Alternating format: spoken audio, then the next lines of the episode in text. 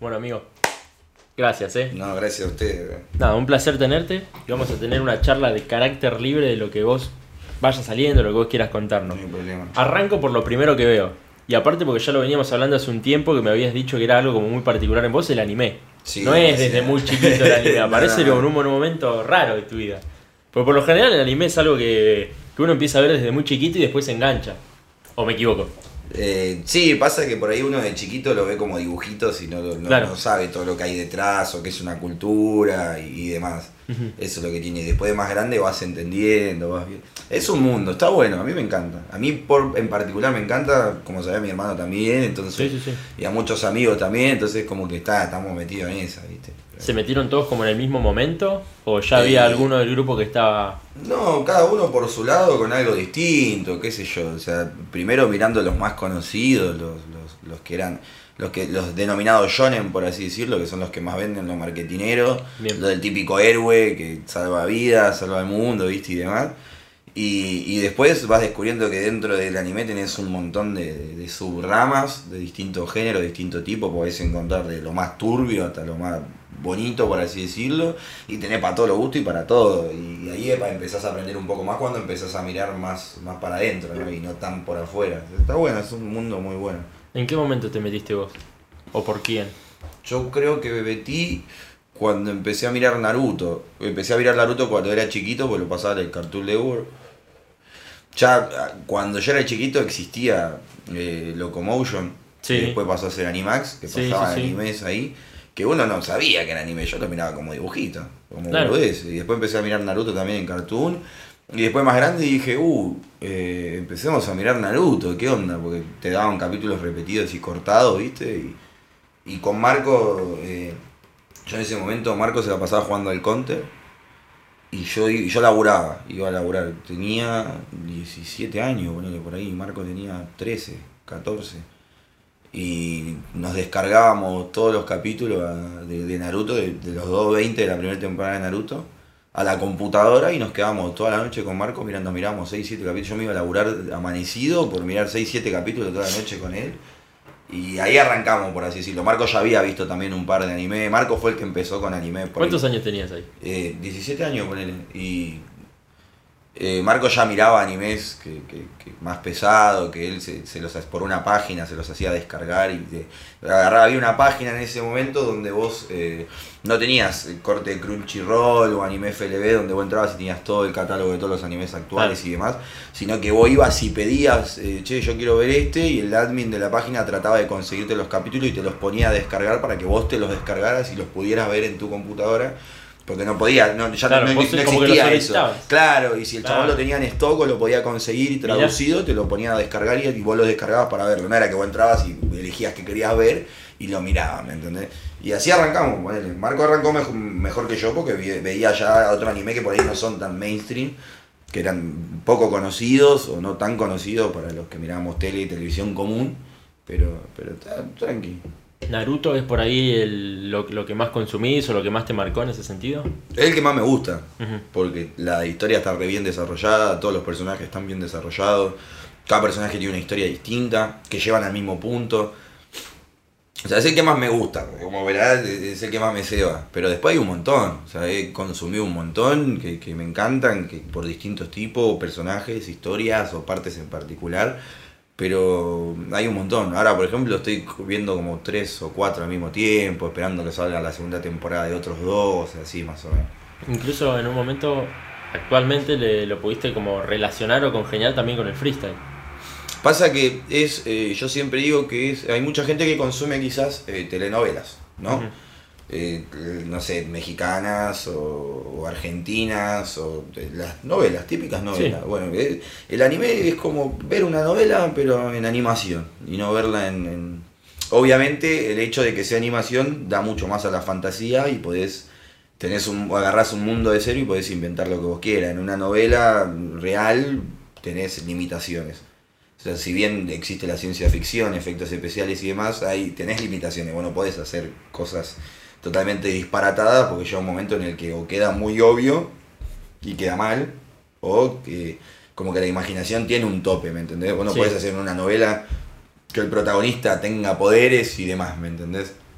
En cambio en el anime es totalmente distinto, pero no dejan de ser personajes que son reales, que los podés eh, eh, proyectar en una persona, ¿me entendés? O sea, no es que so- es todo imaginario tal punto de que pasa cualquier cosa. Es más, yo creo que mismo los que lo hacen se deben inspirar en, en personas reales, porque las actitudes y, pensamientos y sentimientos que tienen son reales, son cosas que una persona siente y puede hacer. Eh, lo fantasioso es quizás el... eh, digo fantasioso porque no, no todos los animes son fantasiosos, ojo, pero la mayoría de los que yo he visto sí, por ahí esas de rama es la que más me gusta, por así decirlo, qué sé yo, Naruto es... La fantasía. A ver, Naruto es sobre ninjas que tienen poderes, que utilizan el chakra, que es algo que existe, pero lo utilizan como poderes, poderes que vos los podés ver, ¿me entendés? Que son eh, eh, táctiles, que los podés tocar Sí. dentro del mundo de Naruto, ¿no? Pero la persona que está detrás de ese ninja fantasioso que puede hacer multiplicarse o hacer poder, es una persona real, con sentimientos reales, con pensamientos reales, con convicciones reales, con. ¿me entendés? Entonces, eh, está bueno porque eh, si vos lo ves de chiquito, para vos es un dibujito, pero cuando lo ves de grande hay un montón de cosas que entendés que quizás de chiquito, vos de chiquito solo mirabas al ninja, pues se agarraba los viajes con otro y querías ver cómo se agarraba los viajes. Claro. Y vos de grande querés ver a ver si logra el objetivo que está tratando de lograr agarrándose a los viajes. No, no sé si me explico más Sí. o menos. Hablabas de cultura hace un rato con, con todo esto. ¿Lo relacionás más, más que nada a eso, a ese sentir, a esa capacidad de sentir de cada personaje? ¿O a qué te referías con cultura del anime? No, que es una. Primero que es una cultura, no, no, no es algo al voleo. O sea, para los japoneses es muy importante. O sea, para ellos es una forma de vida, es una cultura que tienen ellos, que nosotros vemos. Y creo que hay que ser muy respetuoso a la hora de, de meterse en una cultura ajena, porque, qué sé yo, hay mucha gente que critica a los que ven anime o critica en sí el anime, cómo podés ver eso, cómo podés ver lo otro. Y yo creo que toda esa gente, eh, para toda la gente existe un anime, porque tenés un catálogo infinito de un montón de géneros, estilos, de lo que quieras ver, eh, existe un anime, ¿me entendés? Si te gusta lo turbio, puedes ver un anime turbio, o sea, no, no todo, vuelvo a repetir, no todos son fantasiosos como la gente cree, ¿me Sí. entendés? Hay animes que son muy reales y que se tratan sobre la realidad. O sea, no, no hay muchas vueltas que darle. Hay algunos que son como si fuera una novela. Protagonistas, un problema serio, un problema real. Y, y pasan. Hay, hay una película que yo todavía no la vi, que tengo pendiente de verla, pero por ejemplo habla sobre, habla sobre el bullying, sobre el bullying escolar, ¿me entendés? Y es una película que no es fantasiosa, apunta directamente a una temática, que, que una realidad que existe, que hay, y, así como esa película tenés miles de anime miles de películas que hablan sobre temas que son realmente importantes, ¿me entendés? Entonces es como que, por yo creo que la gente por ahí lo juzga porque primero y principal lo único que ves es un dibujo, entonces ah, son dibujitos, ¿me entendés? Claro. Y una vez que lo ves después te enganchás porque te quedas atrapado y querés seguir viendo más y más y más.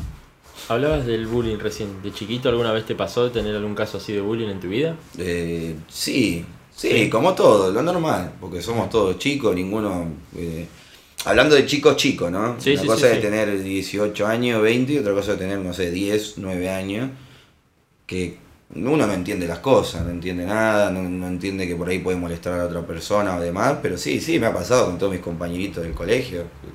Tanto para mí como para con los demás, ¿no? Obviamente. Me ha pasado estar de, de este lado de la vereda y me ha pasado estar del otro lado de la vereda, ¿me entendés? ¿Tu infancia cómo fue? Tranqui. Tranqui. Sí, sí, no me puedo quejar. Como un nene normal. Va, está mal dicho como un nene normal.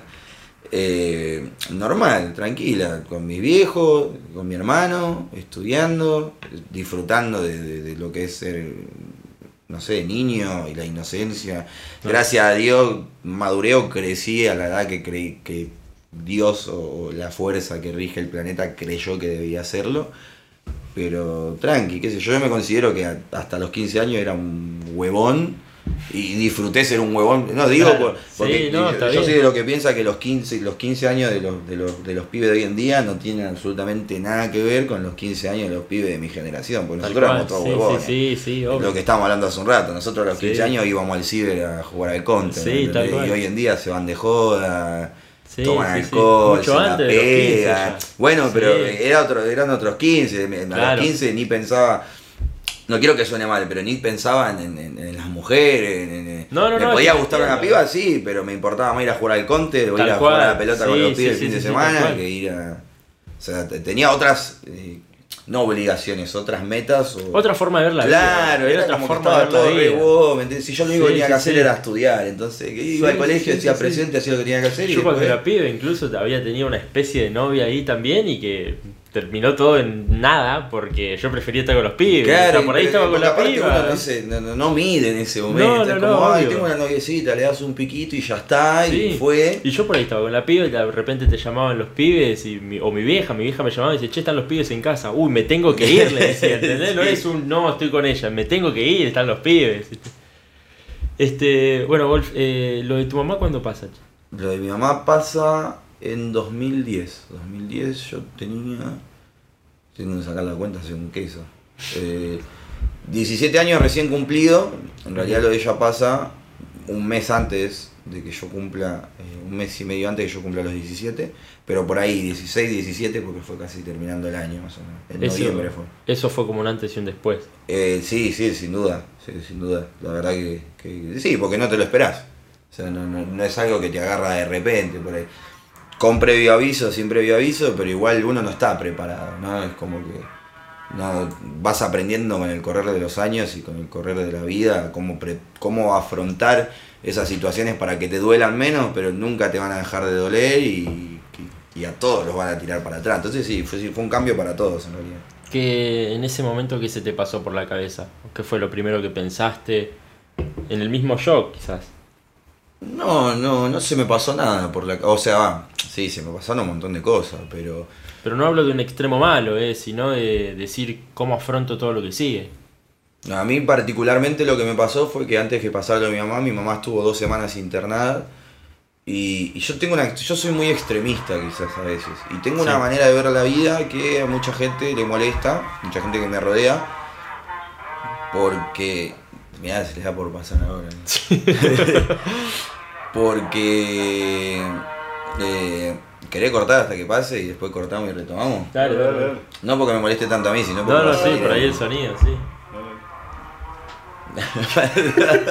Igual esto queda, eh, olvídense. eh. De una, lo pones en blanco y negro ahí como estoy. ¿Viste? Cuando hacen la mechada que Sí, se bueno, mandan la queda, parte. eh. Queda, queda, queda. Qué crack. Ahí pasó, me parece. Ahí Dale, está. ¿Querés volver a hacerme la pregunta de vuelta y retomamos? dale, dale. dale. Bueno, eh, ¿qué se te pasó por la cabeza en ese momento? O sea, Eh, ¿qué, qué pensaste? Sin el extremo, como te vuelvo a decir, sin el extremo de, de todo el mal, sino Claro. cómo afronto lo que sigue. Bueno, eh, recapitulando, vuelvo a repetir, yo soy medio extremista y la gente que me rodea, que está conmigo, a veces le molesta esa- eh, eso que tengo por el hecho de que yo he aprendido, a raíz también de lo de mi madre, eh, que cuando hay situaciones así extremas, por así decirlo, donde puede terminar o todo mal o todo bien, yo voy para el lado de todo el mal. O sea, pienso y repienso todo lo malo, porque si después sale todo mal, es como, bueno, Ya está. iba a pasar. Claro. Y si después sale todo bien, prefiero sorprenderme de que salga todo bien a ser eh, positivo y sorprenderme de que salga todo mal. O sea que la parte de, ser en ese sentido un poco negativo la ves como algo positivo igual, aunque Para mí sí, porque, a ver, yo si vos tenés una situación en la que yo desde afuera analizo que para mí no hay arreglo o va a pasar lo inevitable o algo, no soy una persona... No me sale ser ese típico de persona que va y te dice, bueno amigo, tranquilo, tenés fe, tenés esperanza. No, yo te voy a decir, mira amigo, es muy probable que pase esto, todo bien, pero no te voy a decir, sí amigo, tenés esperanza, si yo no creo realmente que exista esperanza, Claro. ¿me entendés? Hablando de este caso Mostrar puntual, algo que no, ¿no? sos. el- Pero te voy a dar una falsa esperanza o una falsa expectativa que quizás no se cumple, ¿me entendés? Sería el famoso endulzarte el oído para que claro, te sientas mejor sí, y nada más. y, y eso lo puede hacer cualquiera, y a mí no me gusta, primero porque ya estuve de ese lado, ¿me entendés? Claro. Eh, me- te repito, me pasó con mi madre, las dos semanas que estuve internado, para mí era todo, sube tranquilo, va a salir, va a estar bien, no sé qué, y yo ya venía pensando, eh, no, no, va a terminar todo mal, va a ter- no sé, llamalo presentimiento o- por, o por lo que yo estaba conectado con mi mamá o como le quieras llamar.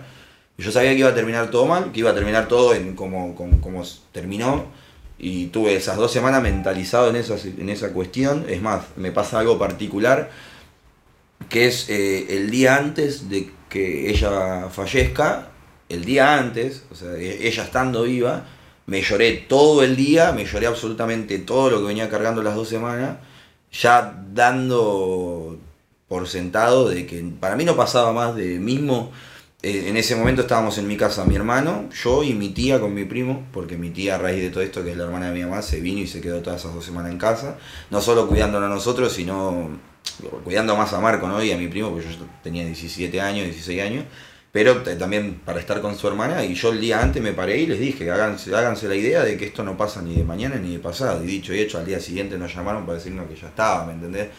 Y ese mismo día que, que pasó, que nos llamaron, fuimos, la llevaron al, al- al cementerio de Chacarita, la enterraron y yo no podía llorar porque ya me había llorado todo el día anterior. O sea, yo estaba en el entierro de mi madre con todo llorando y yo estaba así, sin poder llorar porque ya me había llorado todo. ¿me entendés? Había hecho mi duelo el día antes, o sea, ya estaba. Y, y siempre había dicho, no, el día que le pasa algo a mi mamá yo me muero, que pum, que pam, pero en ese momento fue como, tengo un hermano más chico que tiene 13, 14 años, ¿me entendés? Y no te puedes tirar a- al aire por, por, por un... No puedes ser egoísta y agarrar y... Porque está bien, uno puede pensar, ah, si le pasa algo a tal, me mato, ¿me entendés? De ahí a hacerlo hay un camino, una- claro, Sí. hay un abismo gigante.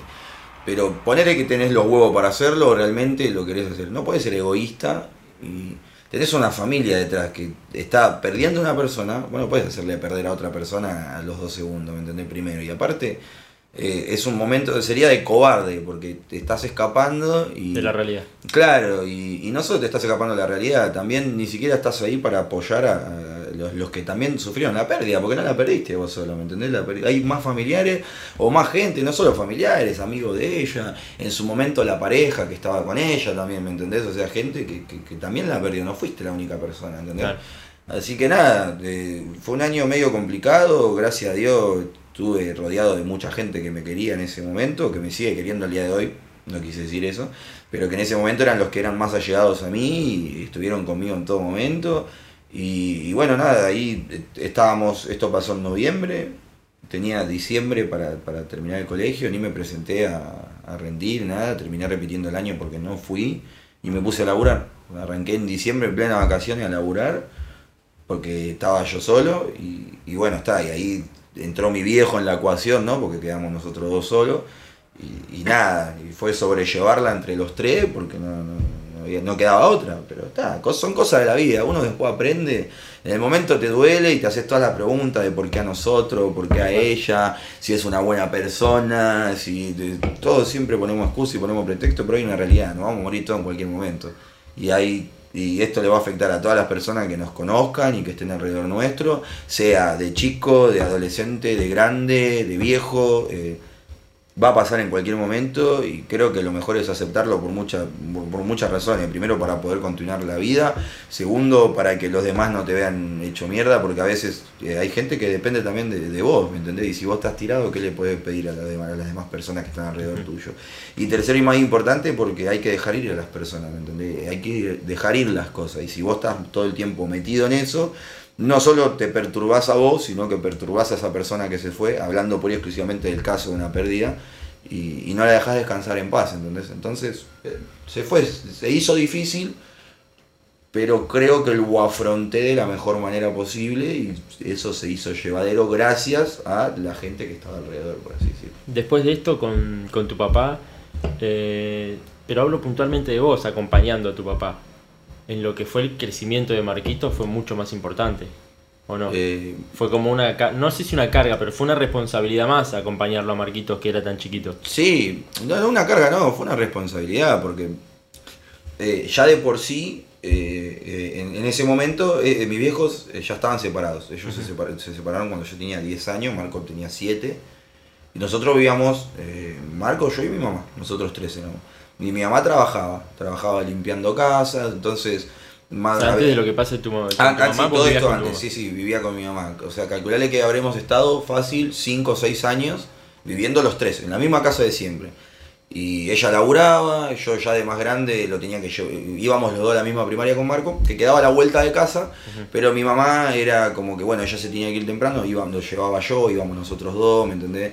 Eh, nosotros teníamos jornada completa, con la diferencia que Marco se quedaba a comedor y yo no, yo salía al mediodía para comer, a la tarde lo tenía que volver a llevar yo a casa.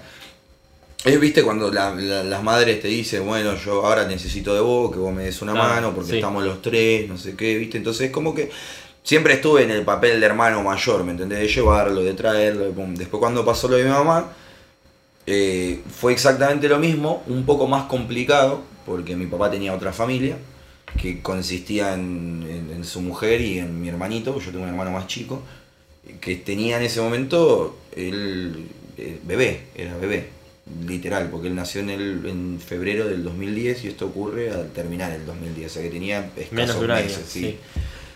Y, y bueno, nada, y entre que mi viejo estaba entre las dos casas, entre que un par de días se quedaba acá, otro... eh, esos primeros años fue más complicado porque tenía que estar sí o sí allá por el hecho de que el bebé era un bebé, ¿me entendés? Claro. Y, nosotros dos estábamos prácticamente solos, entonces era un medio un quilombo, ¿me entendés? O sea, qué sé yo. No salió como a mí me hubiera gustado, hubiera querido, porque por ahí lo correcto quizás hubiera sido que Marco siguiera sus estudios, terminara el colegio y, y se recibiera ta, se fue para otro lado totalmente distinto, pero por lo menos eh, sabe ser responsable, los valores y demás, ¿me entendés? Eso sí, se le inculcó y todo lo demás. Entonces como que está, la tuvimos que pelear entre todos solos, ¿me entendés? Y qué sé yo, o sea, era importante para, para mí, para mi viejo, que Marco creciera bien, por el hecho de que era el más chico, ¿me entendés? Y, Claro. y uno asume directamente que el, el más chico siempre es el más afectado, ¿me entendés? Que quizá no lo va a saber tomar de mejor manera o no lo va a saber llevar, ¿viste? Pero gracias a Dios Marco es una persona re inteligente y, y también supo ponerse la situación al hombro y, y saber llevarlo de la mejor manera, ¿me entendés? Entonces como que fue una responsabilidad, pero no fue complicada porque Marco nos facilitó todo para poder manejarnos de buena manera, por así decirlo. ¿En qué momento en toda esta historia que nos contás entra el rap? Eh, esto entra cuando... eh, no cuando fallece mi mamá, un par de meses antes quizás, o todo ese año en realidad, porque yo tenía un amigo que, que le gustaba el rap, escuchaba que en ese momento se escuchaba Fuerte Apache, que era cuando recién salía y demás, y escuchábamos eh, ese, tipo, ese tipo de música, después entró otro que era del barrio, que también rapeaba y éramos tres boludos que andábamos con ropa ancha y con gorrita, cuando todos eran turro y todos eran flogger, Claro. y, y hacía que, que rapeábamos, nos barreábamos, decía boludeces, tratábamos de rimar y, y todos nos conocían como los raperitos del colegio porque éramos los únicos tres boludos que escuchaban rap e intentaban rapear, no había más nadie. Pero lo hacíamos entre nosotros, estaba bueno, era un flan, ¿entendés? Y después cuando fallece mi mamá, que yo dejo el colegio y me pongo a laburar, ya con 17 años, em- empiezo a tener eh, libertades que antes no tenía, porque mi mamá era muy estricta, eh, típica mamá cuida, viste, que no te Sí. dejaba salir a ningún lado, Sí. a las 6 de la tarde estás acá y si son 6 y un minuto y no viniste no salí nunca más, y así, viste. Y mi viejo es otro tipo de persona, era como está, mientras vos me digas dónde está, Está todo bien. está todo bien, ¿me entendés? Claro. Obvi- me dio libertades, obviamente, yo no, no tenía que abusar, ¿no? Pero me dio libertades que yo antes no tenía. Yo como eh, iba y le pedía permiso como si fuera mi mamá, ¿puedo hacer esto? Sí, anda, mientras vos hagas lo que tengas que hacer, todo bien, avísame. Claro. Y empecé a ver como que me podía empezar a mover solo, aparte ya laburaba, tenía libertad económica, por así decirlo, o sea, tenía mi plata yo en mi bolsillo. Empecé a moverme más, empecé a, de, de- en vez de rapear en el colegio como rapeaba en ese momento, me juntaba con los pibes que rapeábamos y empezamos a rapear.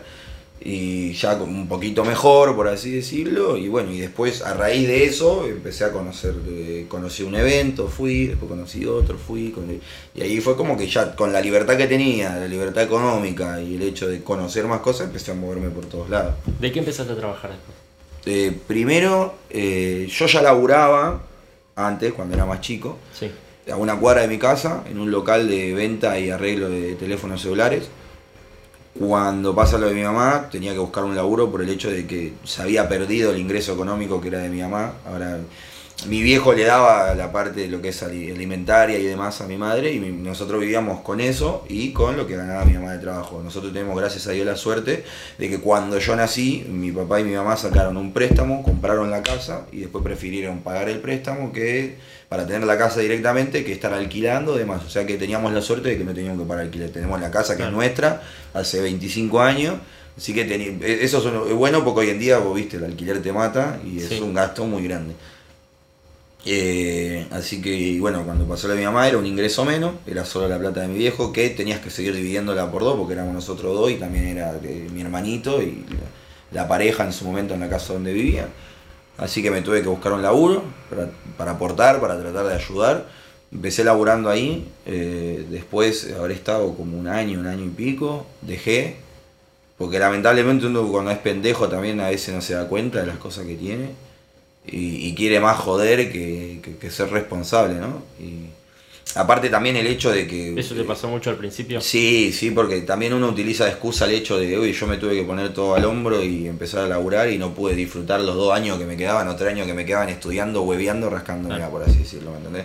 Aparte había empezado a tener novia, laburaba, tenía novia, había intentado retomar el colegio a la noche y se me hacía re pesado porque mi novia vivía en ese tiempo, vivía en Almagro, yo laburaba en pleno microcentro y el colegio me quedaba en Chacarita Trasman y tenía que hacer todo un triángulo así y tuve que eliminar algo del triángulo y ta, mi novia no le iba a sacar, el laburo lo necesitaba, saqué el colegio a la mierda.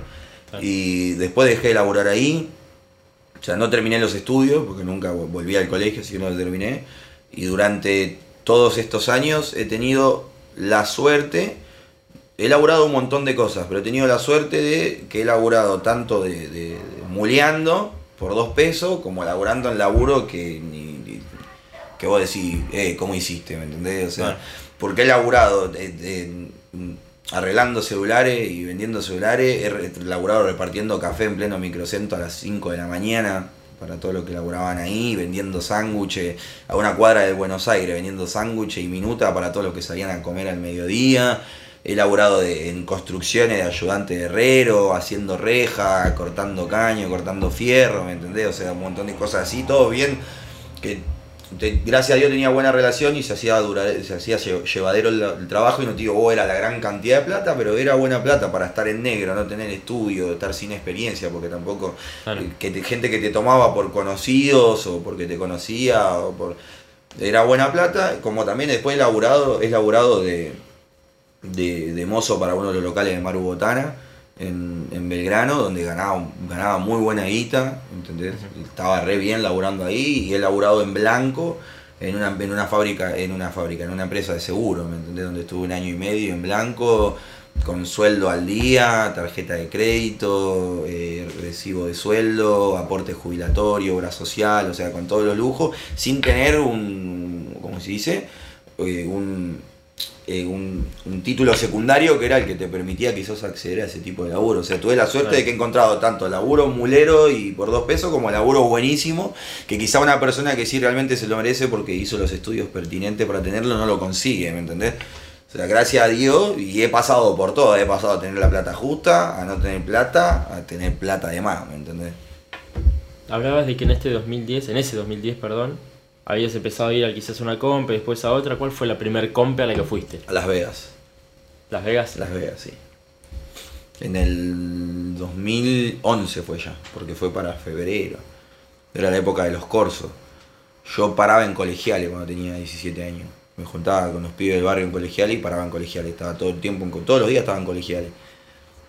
Y los fines de semana cuando estaban los corsos me iba el viernes y los pibes me hacían la segunda y me quedaba el viernes a dormir en la casa de uno, el sábado a dormir en la casa de otro y el domingo me volvía ya. Y me quedaban, iba a los corsos, me juntaba con los pibes, aparte porque ran- nos conocían todos en colegiales. eh, había un par de- teníamos onda ahí con un par de, de- de pibitas que también paraban por ahí, o sea, está- estábamos juntos todo el tiempo y nos juntábamos a Claro. Y un- un- uno de los corsos eh, nos juntamos a rapear, e hicimos una ronda con, con pibes que en ese tiempo rapeaban, que no te digo, eh, a ver, eh, eh, oh, eran reconocidos, como lo que significa conocido hoy en día, gracias a las redes sociales y demás, sino que en ese momento, gracias al boca en boca que existía, eran conocidos porque tenían su peso, por así decirlo. Rapeábamos con Tempo, Dreams, que eran dos pibes, no sé si de Saavedra o de Belgrano, que rapeaban y yo ya sabía que rapeaban con Cuquín, que también era otro pibe que rapeaba, había un par de pibes que, que- ya venían rapeando antes que yo en ese momento. Y hubo un corso donde nos juntamos a rapear unos cuantos en una ronda, que se armó una ronda re grande, porque estábamos todos, empezó jodiendo y terminó siendo re grande, que en ese momento estábamos rapeando eh, Brandon, que era el que rapeaba conmigo, Yacho y yo, Yacho rapeaba en ese momento, yo a Yacho lo conocí cuando era chico, eh, contra Tempo, y Dreams creo que era, tirando así freestyle, cagándome de la risa, y uno de los chicos me dice que el fin de semana siguiente se hacía un evento en Belgrano, que era en, la Galería de Las Vegas, que se hacía una competencia de freestyle y no sé qué, pum. Así que le hablé a Foch sin conocerlo, porque yo laburaba salía a la una y la competencia arrancaba a las 3, ponele. Y no sabía si llegaba y, Y te ni, lo conocía a Foggi, le comí la oreja toda la semana. Foggi, por favor, le digo, eh, quiero ir, pero no sé si llego por el laburo, por favor anotame, yo te prometo que voy a ir, no sé qué, tal, y fui corriendo a competir. Y me fue bien, gané la primer compe que me anoté, súper queso, vos ves los videos hoy en día y no decís cómo ganás así. O sea, empecé a robar desde el primer día más o menos. Literal. Pero, no, pero fue una re experiencia, la verdad estaba re contento, no lo podía creer, porque aparte era algo nuevo, una cosa era Claro. estar en, en la casa de uno de los pibes rapeando ¿no? y riéndonos entre todos y otra cosa era ir a competir, ¿me entendés? eh, bueno, y después de La Vegas viene el quinto. Eh, no, no, no, antes, ¿No? Entre, entre Las Vegas y el quinto hay un, hay un pasaje largo, Sí. importante. No, de- primero era todo ir a Las Vegas, porque era el único evento que conocíamos, y después eh, aparecen los eventos del retro, que se hacían en San Miguel, en Pilar, en, en Ituzaingó, eh, que eran eventos todos en provincia, y íbamos todo, toda la banda íbamos, todo íbamos todo para esos eventos y estaba el Jalabaluso también, que Claro. íbamos los domingos el Jalabaluso. El quinto vino mucho después. Vino el quinto que ahora ha venido 2000. 16, 15, 15, 16 por ahí, 15, sí. 15, sí. O sea que hubo dos años en los que estuvimos girando por todo Buenos Aires, yendo a todos los eventos, que fue una de las mejores experiencias del mundo, porque nos organizábamos un viernes y salíamos 6, 7 a un evento y terminábamos parando en la casa de alguno, mismo en mi casa también nos quedábamos durmiendo todo, rapeábamos todo, rompíamos la bola y después salíamos a la mañana temprano, se levantaba uno y nos levantaba todo y nos íbamos a otro evento y nos la pasamos todo el fin de semana girando yendo a los eventos. Una de las mejores etapas, sin duda. ¿Y extrañas un poquito eso hoy en día con todo el profesionalismo que se va manejando por ahora? Eh, Que es un poquito también la esencia de todo eso. sí, no. Hay muchas cosas que extrañas y otras que no. Sí extraño que en ese momento. eh, no quiero decir ahora no somos todos compañeros, porque no es, no es verdad. Pero en ese momento eh, estábamos, eh, todos esperábamos a que llegara el fin de semana para juntarnos, seguir todos juntos para todos lados. Y, ejemplo, ¿no? Hablando siempre de mi punto de vista, Sí, mi crew, eh, la CMK en ese momento andábamos para todos lados todo el tiempo, todos juntos. Hoy en día quizás cada uno está en la suya, nos vemos cada tanto, con algunos más, con otros menos. Pero antes en ese momento estábamos todos los fines de semana juntos. Es más, yo termino entrando a la CMK por, por no por obligación, por no, no sé cómo se diría, por insistencia que por si- sin yo querer ser parte de la crew, eh, por insistencia que por otra cosa. Porque en ese momento la crew eran Middle, Clave, MKS, eh, Viper, Aldito, eh, Arsénico, eh, había un montón, eh, Nash, eran un montón. Y yo no quería saber nada de conocer de la crew de ellos porque eran como, si bien éramos todos conocidos, amigos y íbamos para todos lados, ellos eran más chicos que yo, entonces eran los amigos de mi hermano, por así decirlo. Claro. Si bien eran amigos míos, pero también eran los Sí, amigos sí. de mi hermano. Y como a mí en ese Pero eran amigos tuyos por ser amigos de tu Claro, hermano o un sea, momento, claro. nos veíamos todos, todos compartíamos el mismo círculo, pero era como que estaba, eran más amigos de Marco que mío, ¿me entendés? Claro. Era muy raro que yo me juntara con ellos aparte, pero sí Marco se juntaba con ellos aparte, ¿me entendés? Claro. Y, y yo no, no quiero, le digo, ustedes tengan su crew, hagan lo que quieran, le digo, pero todas las reuniones de la crew y todas las juntadas Eran en eran tu en mi casa, claro. Y yo estaba, y estaba ahí. Claro. ¿Me entendés? Y, y estaba ahí todo el tiempo. Entonces fue como por No a la otra. fuerza, ahí No está. otra. Fue a la fuerza. Sí, sí, fue como sí. que un día fue, ya está, estoy acá siempre, ustedes están acá siempre. Y está, y nunca más. Eh, Creo que es la mejor crew que tenemos. La mejor, para nosotros la mejor crew del mundo, pero por todo lo que significa. Porque fue una segunda familia en ese momento, por así decirlo, ¿no? Venía a pasar lo de, lo de mamá Claro. y todo lo demás. Fue como un segundo lugar donde todos podíamos estar con todo y cualquiera que tuviera un problema se podía resguardar en lo que éramos nosotros, ¿me entendés? Hoy sos el puntero de la tabla de ascenso FMS, pero también el año anterior estuviste como un año bastante tranquilo, un año sabático, una cosa así, fue bastante parado. A principio de año me habías dicho como que ver toda la movida de la liga, verlo a Marquitos ahí te despertó como ese, wow, quiero hacerlo, quiero estar. Y después empezaste a sumar. ¿Por qué habías dejado en ese año? El año pasado eh, me frustré, por así decirlo. Llegó un momento en el que ya no lo disfrutaba. Ujú.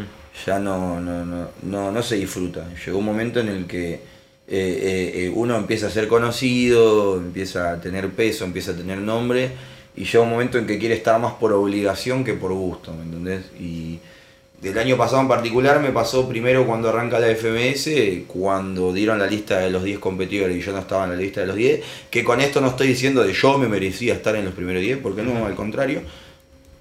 Pero el ego pesa y una vez, por- a hay una realidad, a En el veces fondo querías estar. el personaje a veces te come un poco más, ¿me entendés? Porque Ajá. si bien uno tiene que aprender a separar el personaje de la persona, llega un momento en que los dos son la misma persona, ¿me entendés? Lo- Tal cual. so- so- te mostrás de la misma manera en todos lados. O sea, no cambia, ¿me entendés? Y yo quería estar, como vi que no está, dije, bueno, listo, no estoy, no, me, no voy a andar por todos lados sumando puntos. Aparte era nuevo el formato, de cómo había que hacer y todo. No tengo ganas, dije, yo está. Si no estoy por ser Wolf, no voy a estar por todos lados. Claro. Y era como que los pocos eventos que me quedaban, eh, iba por ser Wolf. No por lo que estaba haciendo, sino por lo que había hecho. Y se volvió una obligación porque era, bueno, eran eventos más o menos importantes. Y y eran eventos en los que tenías que ganar para seguir estando, ¿me entendés? Entonces uno iba con la obligación de ganar para seguir estando. Y no mantener con- ese nombre para la nueva compra. Claro, y no el gusto de, bueno, voy porque, eh, porque me gustaba ir a competir o porque no, era tengo que ir porque necesito estar ahí. ¿me ¿Y esa forma de pensar después no te afectó en los resultados? Sí, totalmente, porque cuando vos vas con un único plan y te cambian los planes y no tenés un plan B, un plan C, no sabés para dónde agarrar, ¿me entendés? Entonces es como que es como que ser Wolf no servía para nada y todo iba para atrás. Y después eh, hacen las regionales de Red Bull, que las hicieron, eh, a diferencia de quizás otros años, eh, más para la primera mitad de año que para la segunda Sí. donde pierdo la primera batalla en primera ronda, después tres réplicas con Sock, y ese día dije, ¿sabes qué? Ya está. Basta, me cansé, dije, no quiero saber más nada. Me cansé. No, no, no, no, Sí. Ya está, no lo disfruto, la paso como el culo, lo sufro. Y encima no y- se me dan los Y resultados. encima, claro, y- pero no se te dan porque la predisposición y la energía con la que vas vos no es la que tendrías que tener, ¿me entendés? Claro. Entonces me tomé un año. Dije, ya está, no quiero. Fui a los eventos que me quedaban, fui, pero... Cuando paraste ese año dijiste me tomo un año o dijiste lo dejo acá y después No, fue volviendo. No, lo dejo acá, dije, fue, fui, seguía apareciendo en los eventos, iba a ranchar, a veces competía, a veces no, yo no tenía ganas. Fui a terminar los eventos que me quedaban, que ya tenía pactado, algunos organizadores me hablaban y iba a los eventos, pero no, no tenía ganas, empecé a utilizar el tiempo para hacer otras cosas, para, para hacer otras cosas, ya no quería saber más nada. ¿Qué hiciste ese año? Me, aboqué el- los fines de semana, principalmente para los días de los eventos, a estar con mi hermanito, a darle una mano a mi viejo, a estar en mi casa, a estar con mi pareja, a salir, a, a hacer cualquier otra cosa distinta que no hacía Sí. antes, ¿me entendés? A cualquier otra cosa que fuera totalmente distinta, que no sea ir a un evento, cualquier cosa. No por decir, bueno, necesito un, necesito parar, porque en el momento no fue necesito parar, en el momento era no quiero saber más nada, me Tal cual. cansé, me harté, ¿me entendés? De todas formas no fue como un final de un año entero realmente, porque ponerle la batalla de regionales de Red Bull con Sock debe haber sido mitad de año, abril, por ahí, si no Por me ahí equivoco. menos, sí. Y después ya enero arrancaste de vuelta, que este enero de este año empezaste a sumar puntos para todo lo que venís logrando este año. La- ¿En qué verdad- lapso desde abril hasta diciembre dijiste tengo que volver? Eh, es que la verdad no me pasó en ningún momento. No, No. no. en ningún momento dije tengo que volver. Fue como que me tomé mi tiempo. Mismo año nuevo eh, en Instagram, la, primera foto de este año fue el 31 de diciembre, que lo pasé en familia, con mi familia, y fue como, bueno, está. Arranquemos un año nuevo. O ni siquiera el arranquemos un año nuevo fue un arranquemos un año nuevo en, en lo que es freestyle. ¿no? Arranquemos un año nuevo. De bueno, este año pasó, fue de esta manera, tratemos de cambiar, el- dar vuelta a la página para arrancar un año nuevo. Y justo la semana siguiente, el primer fin de semana de del 2019, eh, se inauguraba la primera fecha de, de Cultura Rap. Que yo había visto el flyer y compe con micrófono, había plata de premio, demás. Y Me voy a hacer unos pesos, dije. ni ni siquiera dije, che, hace una bocha que no voy a competir. Dije, ¿qué onda? eh? Tengo ganas de ir a competir, o sea, me sentía con ganas. eh, Hacía mucho que no sentía las ganas de ir a competir. O sea, no, no era por obligación ni por nada. Fue como, eh, tengo ganas de ir a competir, a ver qué onda. Hace rato que no voy y dije, que quiero ir a rapear un rato, tengo ganas de ir a competir. Y fui. Agarré y fui. Es más, me levanté tarde, tenía que estar a las creo que a las 4 y me levanté a las 3 y cuarto, me desperté así de golpe y dije, uy, voy a llegar tarde, no sé qué. Que gracias a Dios las competencias siguen teniendo eso de que a vos te dicen un horario y termina siendo otro. Sí. O sea, que llegué raspando, pero llegué. Apenas llegué me metieron en la clasificatoria porque me tocaba a mí, tuve la suerte que llegué anotaste y a como te anotaste, fuiste a así, la ronda. boom, directo. Sí. Y me fue bien, terminé ganando. Eh, fue como, oh, bueno, bien ahí, piola, dije, buenísimo. No estoy tan oxidado. Ya, claro, fue como, oh, bien ahí, claro. Sirvió de algo despejar la mente. Claro. Y al fin de semana siguiente hicieron la segunda fecha y fue como, bueno, ya está, fui- vamos de vuelta, dije, a ver qué onda. Y terminé ganando la segunda fecha. Sí, me Y acuerdo ahí fue me, un año. y ahí me entero que hay un viaje a Chile para el puntero de la tabla y yo ya había ganado dos fechas seguidas y ya tenía 10 puntos, estaba primero. Y eran 8 fechas, quedaban 6, fue como, ya está. Voy a pelear el campeonato. Dije, hay un viaje a Chile, vamos a ver qué pasa. Se, me terminan dando los resultados, termino saliendo campeón una fecha antes. Eh, me gano el viaje a Chile, voy a Chile por primera vez, conozco, voy a la DEM, que es una de las compes más grandes que hay en Chile. Me va bien, termino perdiendo la final con SZ, que SZ es uno de- creo que es uno de los mejores competidores que tiene Chile hoy en día. Y que creo que fue la primera vez que disfruté tanto perder, Claro. Porque es como que estaba ahí, estaba en Chile de visitante, solo por así decirlo. Habíamos ido con marco de con gente claro, gigante, la gente que me, me, eh, abrió los brazos y nos recibió de, de mil amores, nos trató de mil, la verdad que fueron 3-4 días que la pasamos increíble.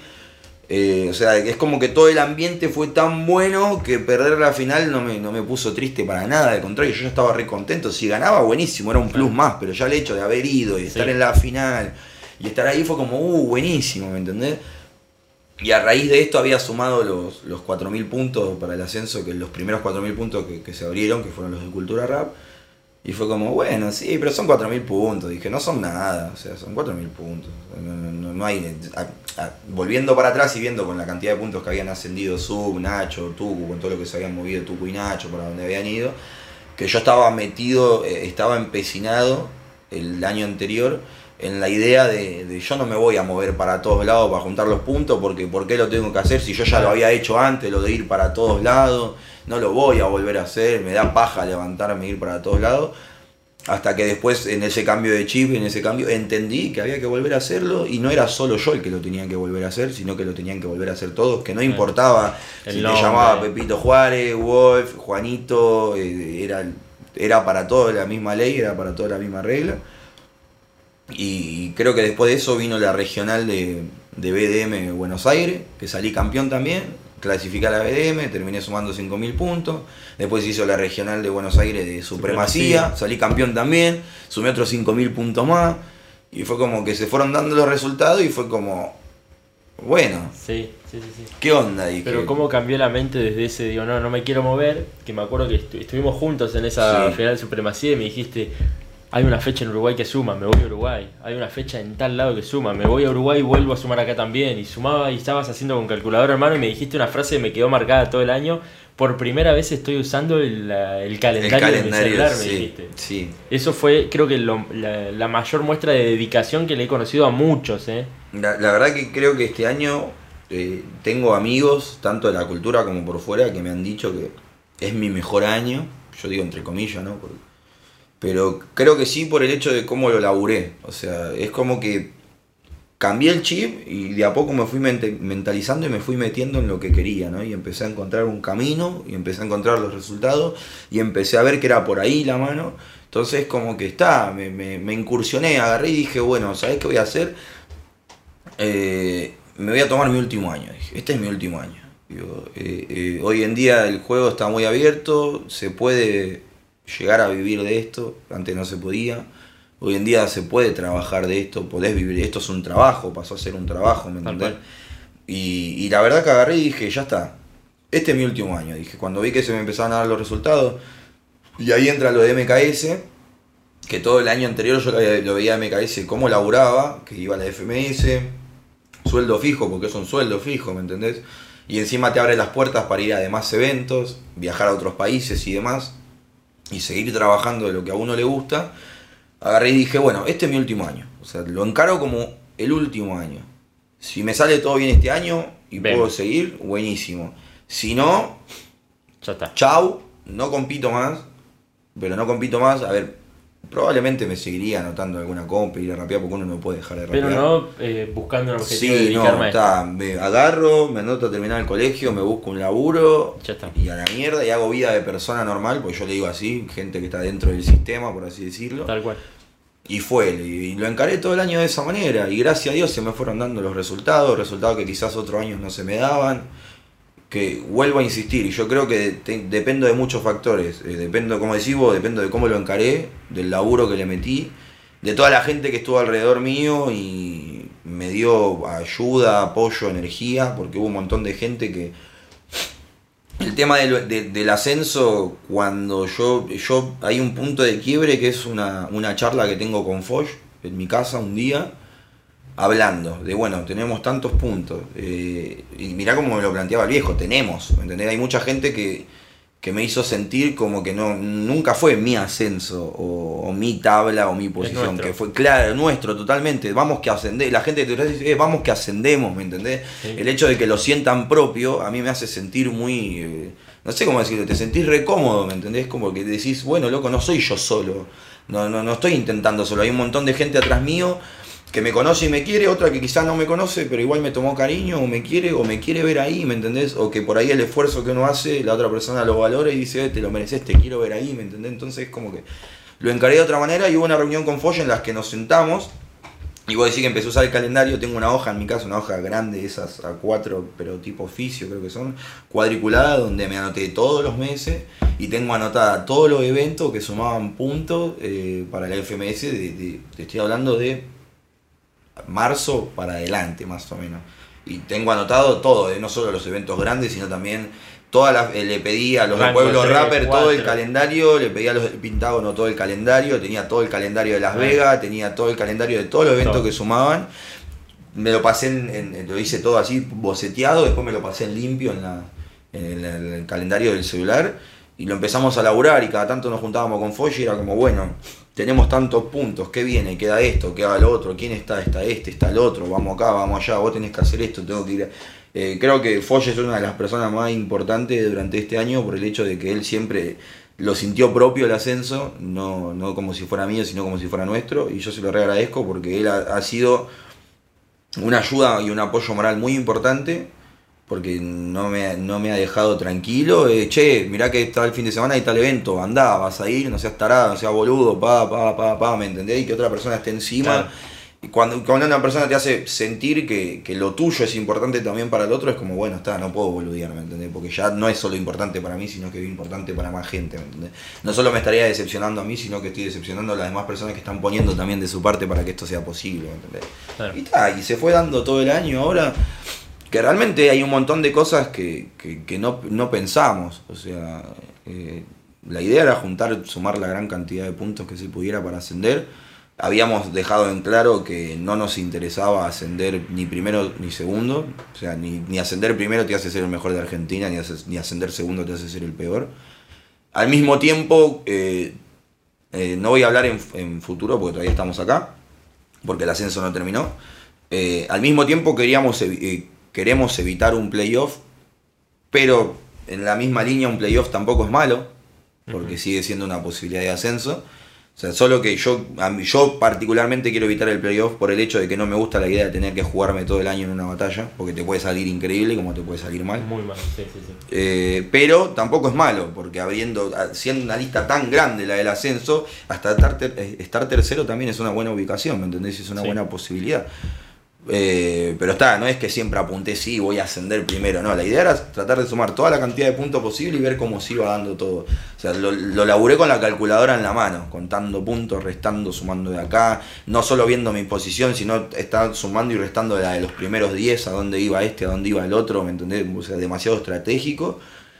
Y en un momento, a mitad de año, para adelante, hablando con Foyer de cómo veníamos y veníamos bien con los puntos, eh, habíamos eh, llegado a la conclusión de que este año venía siendo muy bueno, de que veníamos obteniendo muy buenos resultados y que quizás eh, clasificar a una internacional sería el, plus, el claro, para cerrar el año, totalmente, que era el, eh, el broche de oro, sí, era lo que faltaba como para coronar el año de, de la mejor manera. Y bueno, tuve la suerte o, de ganar la BDM nacional, que en realidad no estaba en mis planes. Mis planes de BDM realmente era eh, llegar a semifinal, porque semifinal me, me ocupaba una buena cantidad de puntos, que era lo que yo quería. Sí. O sea, llegar a semifinal. Aparte, llegar a semifinal en el formato de los eventos de hoy tiene un, un pie muy grande porque ganando vas a la final, perdiendo vas al tercer y cuarto puesto. O sea que de una u otra manera vas a una batalla decisiva, ¿me entendés? Que con el sistema de puntos es muy importante, porque obviamente en la final te puedes llevar la mayor cantidad de puntos, la segunda mejor cantidad de puntos por salir segundo, o hasta siendo tercero y cuarto puedes llevarte también una buena cantidad de puntos. Entonces mi flag fue llegar a semifinal. Cuando llegué a semifinal fue como listo, buenísimo. Estoy, vamos por lo que tenga que ser, ¿me entendés? Y bueno, tuve la suerte que se me terminó dando y terminé ganando. Y ahora en diciembre tengo que viajar a Perú para el internacional y fue como, wow, el broche de oro al final. Y Foch, viste, era lo que faltaba, lo que hacía falta. Así que nada, puedo decir que, que se me fue dando todo, me cambió la mente totalmente, empecé a disfrutarlo. Si bien hoy en día entiendo la importancia cada vez que voy a un evento y entiendo que es importante por el tema de los puntos y el tema del ascenso, volví a disfrutarlo, lo estoy haciendo porque me gusta y porque quiero y no por obligación de ser quien soy o por tratar de mantener quien, de ser quien soy. ¿me. Para ir cerrando, eh, hay, una, hay un tema en general que me gustaría charlarlo, porque creo que fue una gran lección, creo para todos. Esto lo, lo digo por mí, porque te quiero, ¿eh? pero creo que cuando lo digo por mí, también hablo por muchas voces que quizás se pudieron mostrar de alguna manera y yo no, no tengo esa libertad quizás, tampoco pienso hablar mal de nadie porque no estoy dentro, pero cuando salió la primera lista de Red Bull y no vimos tu nombre, a muchos nos hizo, no sé si ruido, pero sí, mucho ruido. Y fue como un golpe de decir, por lo menos a mí me pasó que somos amigos y te quiero y te vengo viendo desde el primero de enero hasta ese momento, yendo a cada fucking plaza que había. Fue como un masazo. Después el tiempo como que pone un poquito las cosas en su lugar y vaya a saber uno qué pasó con, con Manu o demás, entraste. Pero ¿qué pasó por tu cabeza en ese momento? La pasaste mal. Porque me Sí, acuerdo que fue una sí, etapa en la que sí, no respondías ni mensajes, No, no habías pensado en revolear todo también, este calendario hermoso que armábamos también. sí, sí. Que Foch tiene también Pero la me llevo, culpa, me llevo a Naruto ahí también, ¿eh? Me llevo a Naruto, el tema de los chakras que hablabas al principio. Sí, de las y- dificultades que se presentan y que a veces uno tiene que sortear. Sí, En el momento estaba recaliente, sí. pero voy a decir lo mismo que digo, le digo a todo el mundo cuando me hacen esta, pre- esta pregunta, ya sea dentro o fuera de cámara. No, mi pensamiento no es de los 16 que están, hay gente que no tiene que estar y yo me merezco cual, estar. tal cual, tal los cual. 16 que fueron elegidos. Me lo dijiste en Mar del Plata esa vez. Bueno, son porque Tal son los cual. 16 mejores porque habrán hecho todos sus méritos para estar en la Sí, lista sí. de los 16. ¿sí? Doy fe de eso porque me lo Y dijiste de obviamente también podemos hablar de que hubo muchos que también se merecen estar y se quedaron afuera, pero son 16, ¿no entendés? Y capaz que hay 40 competidores en día que podés decir con nombre y apellido que se merecen estar ahí, pero tenés que poner 16, ¿me entendés? Lamentablemente es como si fuera la lista de la selección argentina. Todos sabemos que hay 40 jugadores lo que ponía la selección, pero la lista son de 23, ¿me entendés? Y tenés que cortar. O sea, no queda otra. Será el año que viene o será en, en la Copa América siguiente o en el Mundial que viene. Entonces, en el momento estaba caliente, enojado y triste por el hecho de que yo creía que había hecho los méritos suficientes este año para poder estar. Quizás el año pasado o el año anterior me enojaba, pero porque creía que Wolf tenía que estar porque era Wolf, ¿me entendés? Este año al contrario, fue como, che, eh, creo que hice todos los méritos suficientes. Como, po- porque hay una realidad, no solamente es... eh, porque mucha gente dice, ah, siempre son los mismos o es por nombre. No, vamos a hablar en serio. Hay una realidad. Es una industria, es un laburo, el que, el que organiza Red Bull en este caso, porque es la competencia de la que, que estamos hablando. Y sí, es... eh, Sí. no es, eh, sí, elijo a todos los que vos querés y que los va a ir a ver vos solo nomás. Voy a vender una entrada para que porque vos vayas cómodo a ver lo que vos querés. Hay una realidad. Tiene que haber un poco de todo, ¿me entendés? Tiene que haber un poco de marketing porque es una empresa que está vendiendo un producto y la gente lo consume, ¿me entendés? Al mismo tiempo todos nos matamos por entrar. Se- y entran eh, entre nombres que venden como los que demostraron que se merecieron todo el año entrar, ¿me entendés? Yo creo que me merecía entrar, me quedé afuera, en el momento estaba recaliente, no quería hablar con nadie porque no, no tenía ganas, la verdad estaba re triste. Me puse a llorar de la bronca, o sea, estaba todo. Pero bueno, está. ¿Qué va a hacer? Eh, fue, me, hice, me tomé dos semanas, que estuve dos semanas sin hablar de nadie, para hacer catarsis, para, para tratar de- de llevarlo de la mejor manera y no, como se dice, no terminar mandando el calendario hermoso a la mierda. Que en un momento sí, de caliente, le mandé un audio a Foch y le digo, ¿sabes qué? Se puede venir toda la pi, pi, pi, pi, pi, no quiero ir a ningún lado, me Ya está. con huevo, ya está. Y el otro, no, tarado, vos no tenés que tirar toda la mierda, todavía hay posibilidades, yo sé que la competencia que más puntos suma, ¿me entendés? Pero fue de caliente, en el momento lo dije de caliente porque Sí, obvio. necesitaba insultar, necesitaba sacar la bronca que tenía adentro, ¿me entendés? Y después fue como que está, lo fui de a poco canalizando, eh, hablándolo, dejándolo salir. Me tomé esas dos semanas. Y, después, habrá sido dos, tres semanas después, Sí. después de que ya eh, había vuelto a agarrar la, la calculadora, habría vuelto a abrir el calendario y a empezar a hacer todos los números sin la Red Bull dentro de la ecuación, tratando de hacer todos los números de, bueno, cuál era el mejor camino, qué, qué era lo que tenía que hacer y qué no, para tratar de estar en- entre, los, entre los primeros, seguir manteniendo los puntos, seguir... Es más, todo esto lo vengo, no, ay, no sé cómo explicártelo, lo vengo, lo vengo analizando por universos. Sí. O sea, por dimensiones, por universos. O sea, hay. De, los, de la Red Bull, Te entiendo, te entiendo, de los te entiendo, 16, hay un universo donde yo salgo campeón. Y en ese mismo universo hay un universo donde yo salgo campeón ganándole a uno, donde salgo campeón ganándole al otro, donde Y salgo eso campeón ganándole a esto. distintos. Y esto genera puntos, te lo juro, eh, pero te Sí, juro por sí, mi mamá. Pasa que también tenés competidores como Zaina, Mecha, que están justo Te lo juro, tuyo, hice entonces no es toda- lo mismo ganarle una final hice a... las cuentas desde el- y, y vuelvo acá a lo que te decía de mi mamá, de que yo cuando hay situaciones siempre voy por el lado malo, por el lado bueno. Todas las cuentas las hice por el lado malo. Entonces, arranqué haciéndolas de yo perdiendo en primera ronda y ganando los dos que a mí no me servían que ganaran, a cuántos puntos me dejaba eso. Y después tiré la de bueno, y si yo hago- no, no, tuve una re O matemática. sea, no vas sumando tus puntos, sino los No, de los de los demás, para ver dónde me deja a mí. Y que- no, no, demasiado, amigo. La Enfermo, que estás me, enfermo, me amigo. limé, boludo.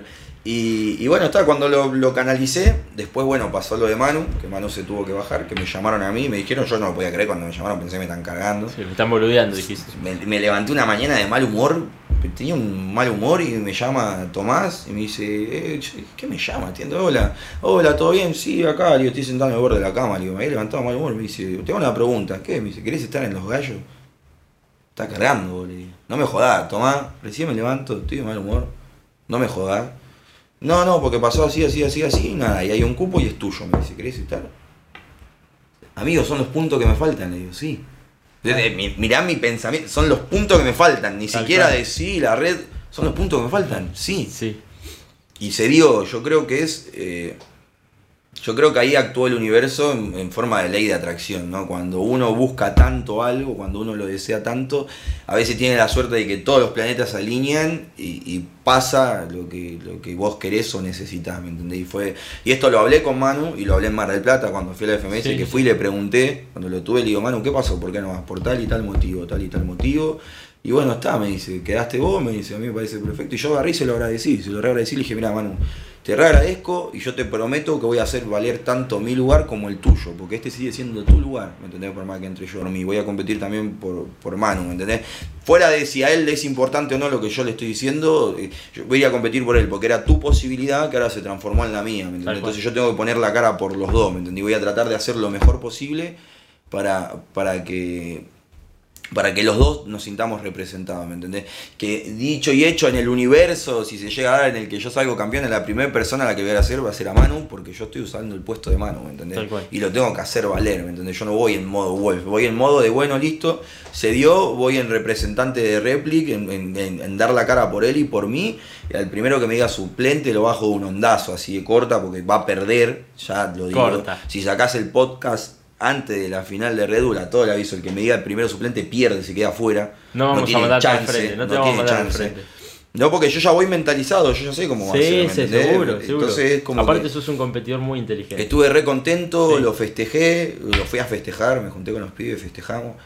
Eh, y, y nada, qué sé yo, eh, vuelvo a repetir, ha pasado en este mundial y en el pasado, de jugadores que eran titulares indiscutibles y se han lesionado un mes antes de, de la convocatoria, o ya estando convocados y se han tenido que bajar y ha tenido que entrar otro, ¿me entendés? Son cosas Claro, que ocurren, sí, que sí, pueden sí, obvio. pasar.